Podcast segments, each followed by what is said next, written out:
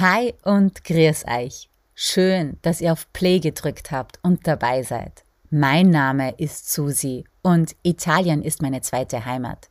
Das wissen ja die meisten bereits.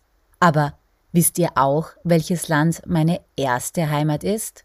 Genau, Österreich.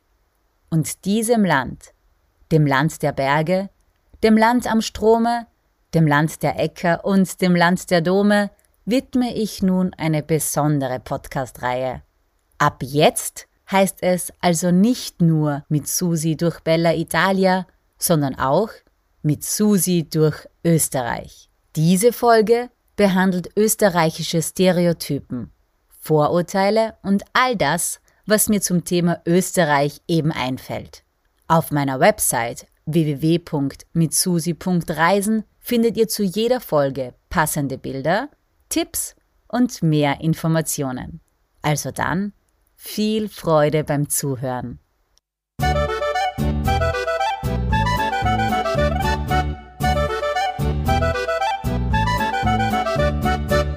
Es war so. Es war Mittwoch. Es war Februar und es war das Jahr 1991. Mein erster Tag in Österreich. Yay! Okay, Jetzt habe ich vielleicht etwas zu weit ausgeholt und bin etwas zu weit zurück in die Geschichte gegangen. Aber irgendwo muss man ja anfangen, oder? Und das war eben mein Anfang in Österreich. Seit diesem Tag war ich Österreicherin. Ob ich das nun gut fand oder nicht, es war so. Und als Baby ist einem das ja gar nicht so bewusst. Man kennt ja nichts anderes. Im Laufe der Zeit merkt man aber, dass es noch andere Länder und andere Sprachen gibt, andere Kulturen, andere Sitten. Und man merkt auch, dass es Menschen gibt, die zwar schon ewig hier leben, aber trotzdem nicht die österreichische Staatsbürgerschaft haben. Irgendwann wird man dann mit Nationalstolz konfrontiert. Und ganz ehrlich, das konnte ich halt noch nie verstehen.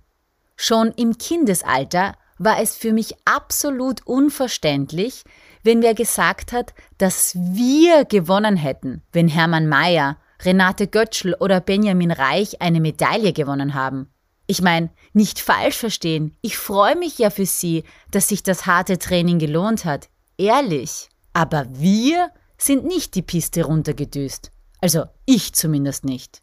Und so könnte ich einfach nicht sagen, dass ich einen Stockerlplatz hätte oder Medaillenträgerin bin, nur weil eine Österreicherin oder ein Österreicher beim Skifahren gewonnen hat. Selbiges gilt natürlich auch für andere Sportarten. Nur habe ich das beispielsweise beim Fußball einfach nicht so oft gehört, dass wir gewonnen haben. Und schon damals habe ich mir gedacht, woher dieser Stolz denn eigentlich kommt, den wir da in uns tragen.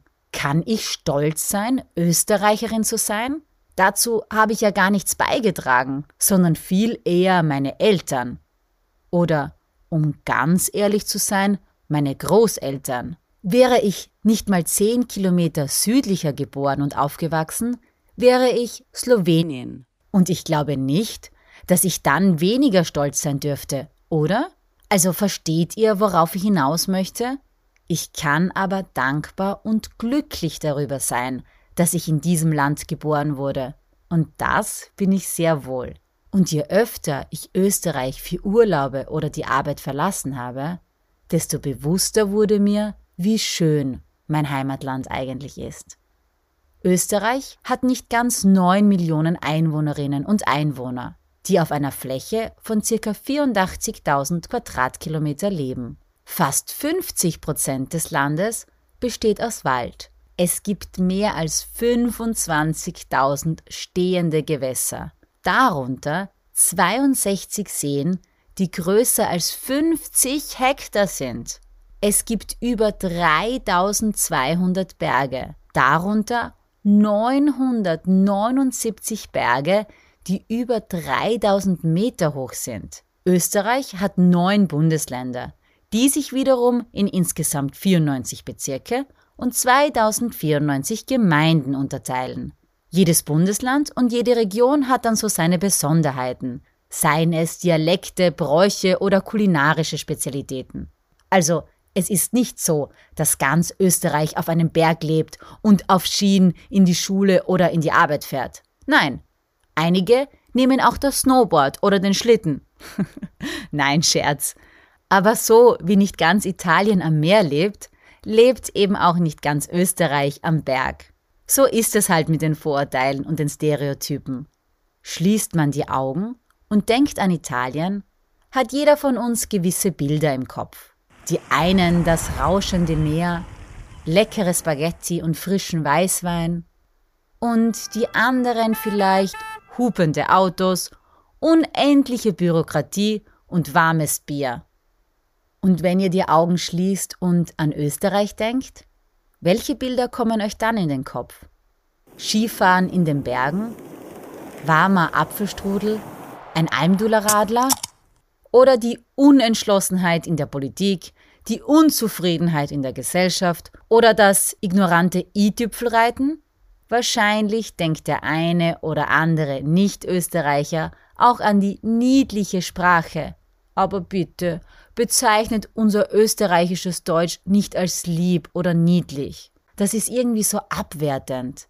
In Österreich spricht man Deutsch. Nur, dass wir eben eine softere Aussprache haben und oft andere Wörter kennen und benutzen. Wenn ich in Italien gefragt werde, wo denn der Unterschied zwischen österreichischem Deutsch und deutschem Deutsch liegt, versuche ich immer zu erklären, dass es wie British English und American English ist.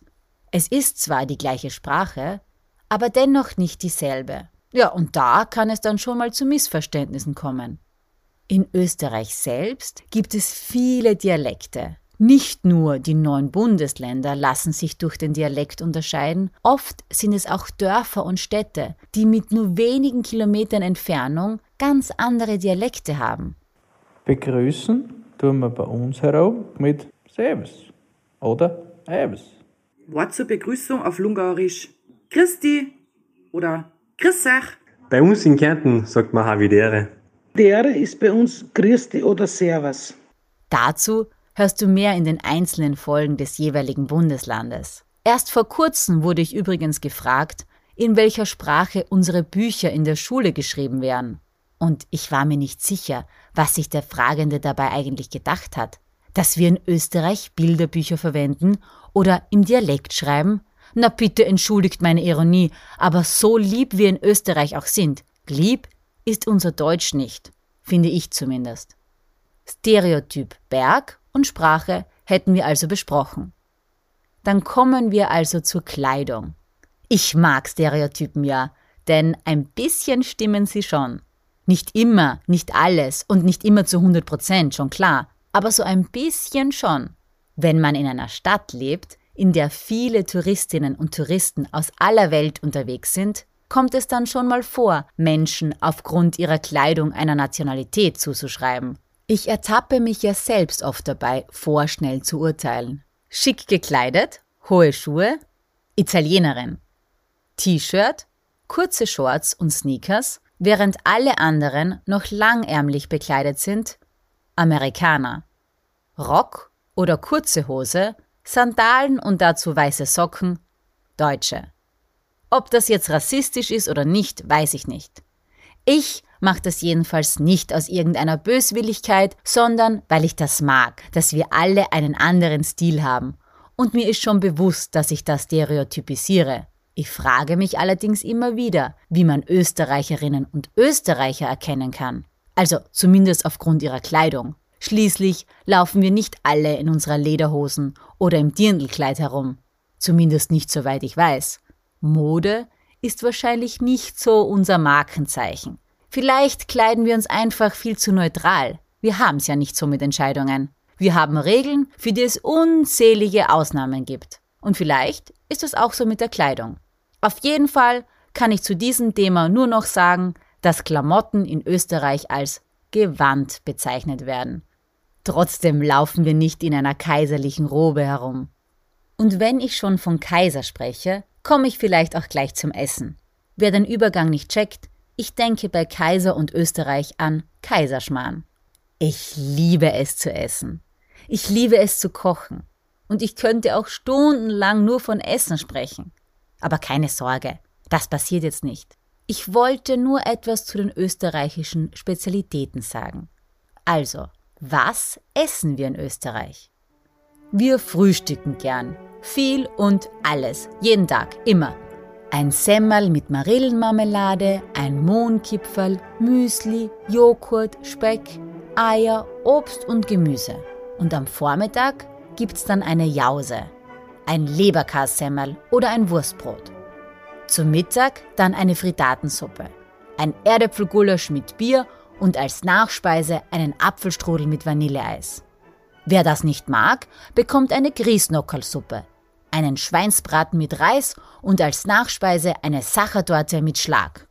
Und am Nachmittag gibt es dann Kaffee und dazu Mozartkugeln und Mannerschnetten. Am Abend gibt's dann wieder eine Jause. Schwarzbrot, Schmalz, Käse, Speck und zur Verdauung einen Schnaps. Oder zwei. Wer übrigens nicht verstanden hat, was eine Marille, ein Erdapfel oder ein Schlag ist, der soll auf die nächsten Folgen gespannt sein, denn da erkläre ich das alles. Oder er oder sie soll auf meine Website schauen. Ich verlinke da ein Wörterbuch Österreichisch-Deutsch. Da sind wir wieder bei dem niedlichen Deutsch in Österreich, oder? Ihr habt natürlich gemerkt, dass ich das Essverhalten jetzt übertrieben dargestellt habe.